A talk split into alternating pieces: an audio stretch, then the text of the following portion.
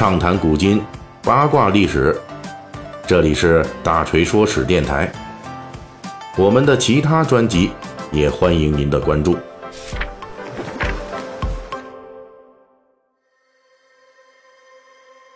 最近的《三国演义》细节解密呢，我们聊了几个章回的哈，这个盘踞徐州的几个枭雄。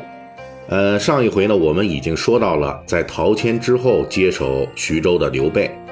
他因为实力不足，因此在面对徐州本土豪强和陶谦的遗产丹阳兵集团的时候，被迫采用了机迷的办法，也就是呢，先承认徐州各股势力的现状，来稳住局面，慢慢追求处理解决之道。但是随后发展的历史进程证明。刘备缺的正是消化徐州这块大蛋糕的时间，而历史呢，偏偏就没有给刘备他所需要的时间。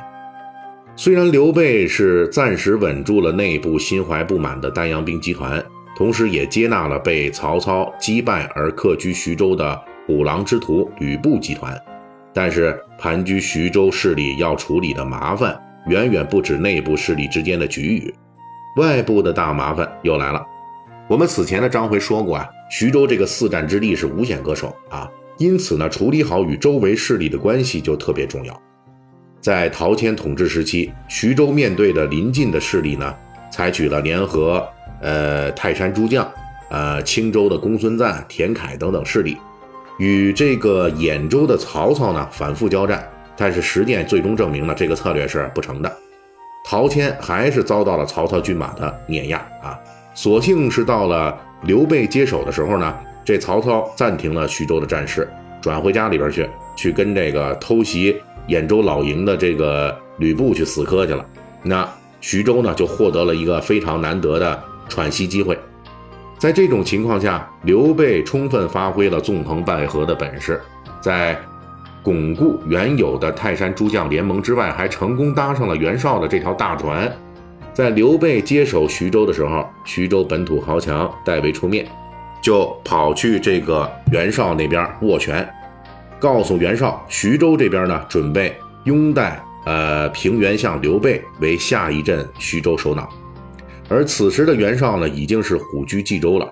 并在与公孙瓒的连连的这个战争中啊占据了优势。正准备全力以赴的去削平这河北呢，因此呢，无暇南顾的袁绍呢，经过综合的考虑，最终还是认可了刘备接手徐州。请注意，袁绍的这个认可是非同小可。此时的袁绍名义上还担任着关东联军的盟主，而且更重要的是，此时的袁绍与袁术这一对冤家亲兄弟啊，正各自拉着一伙人组成两个阵营，展开这个争夺天下的大战呢。而徐州的苦主曹操呢，正是袁绍阵营中的重要成员。徐州刘备哎取得了这个袁绍的认可，那曹操一时间呢就没有什么借口继续攻打徐州了。在这里边，大锤呢，我们还要补充一句啊，缓和与这个袁绍阵营的关系啊，这可是徐州在当时外交策略上的一个重要的转变。因为在刘备带领徐州投奔袁绍阵营这一年之前，呃。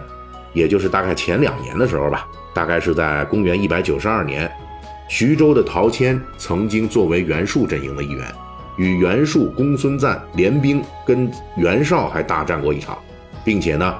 他也被击败了啊，被袁绍、曹操等人这联军给打败了，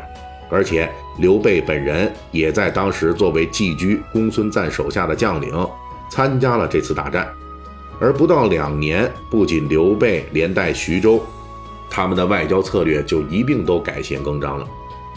可是事情往往都是一体两面的，在东汉末年乱世枭雄并起的时代啊，要想平衡所有各方利益的诉求，进而实现几把尖刀上面跳舞的这种美事儿，那是根本不可能完成的任务。刘备呢，就带着徐州，通过投奔袁绍阵营的方式，缓和了与曹操的关系，摆平了徐州面临的燃眉之急。但是马上就要后院起火了，因为徐州刘备啊投靠了袁绍，那么一直与袁绍敌对的袁术当然就不干了。这时候的袁术呢，盘踞徐州东面的扬州一带，不仅是毗邻徐州，而且还自封为徐州伯，摆明了要占徐州啊。结果呢，刘备这边不仅是从陶谦那里继承了徐州，而且还倒向了袁术的宿敌袁绍。这个结果可就彻底的把袁术给激怒了。毕竟比起这世代公卿豪门出品的嫡子袁术，一个毫无政治基础啊，整天呢顶着一个虚无缥缈的汉室宗亲的这么一位卖草鞋的刘皇叔啊，刘备竟然敢超越自己，成为徐州之主。那这对特别讲究门第出身的袁术来说，简直是当面抽嘴巴子。袁术呢，当时就公开说：“从我出生以来啊，我就没听说过天下间有刘备这么一号。刘备这么一个刚刚从客将跻身为一方诸侯的菜鸟，就这样毫无挽回余地的把袁术这种老牌强敌给得罪了。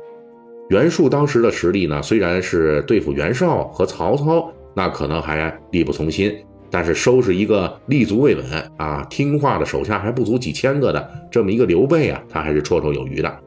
结果呢，就在刘备接手徐州的公元一百九十四年，扬州袁术出动大军进攻徐州。刘备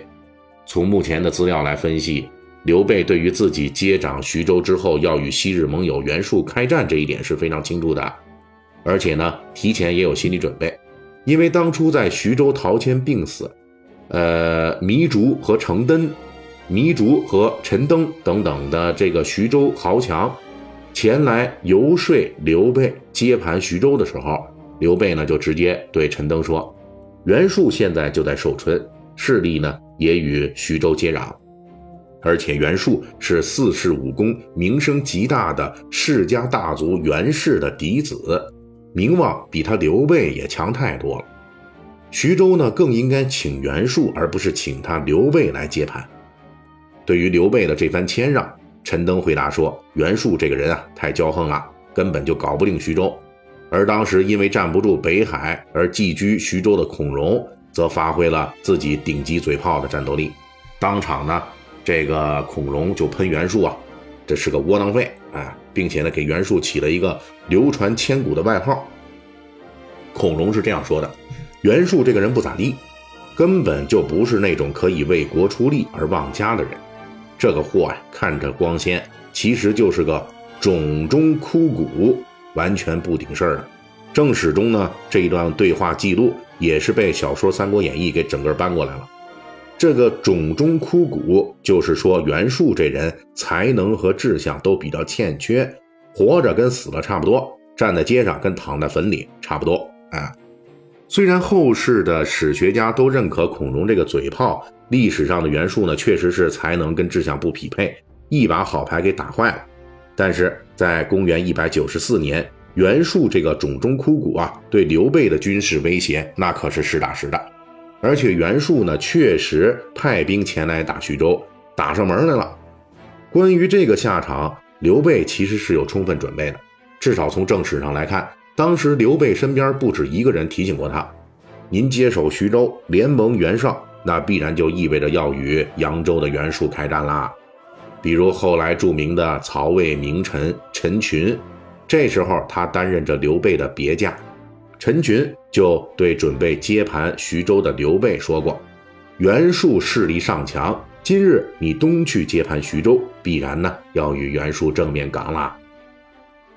显然，刘备对袁术打上门来这个外患，他是有估计的，而且呢也做了一些准备。所以在历史上，袁术大军前来之后，刘备立即带领自己的人马和徐州本土兵马合流出击，在淮阳石亭一线。与袁术军队交战一个多月，双方互有胜负。刘备这个初出茅庐的小诸侯啊，竟然是顶住了袁术这位看起来强大的冢中枯骨。但是这时候，刘备提前预料到的另外一件大祸之事也如期发生了。刘备终于迎来了自己在徐州大冒险的失败。这究竟是怎样一个刘备明明知道却无法避免的大祸呢？下一期的《三国演义》细节解密，咱们继续为您讲述。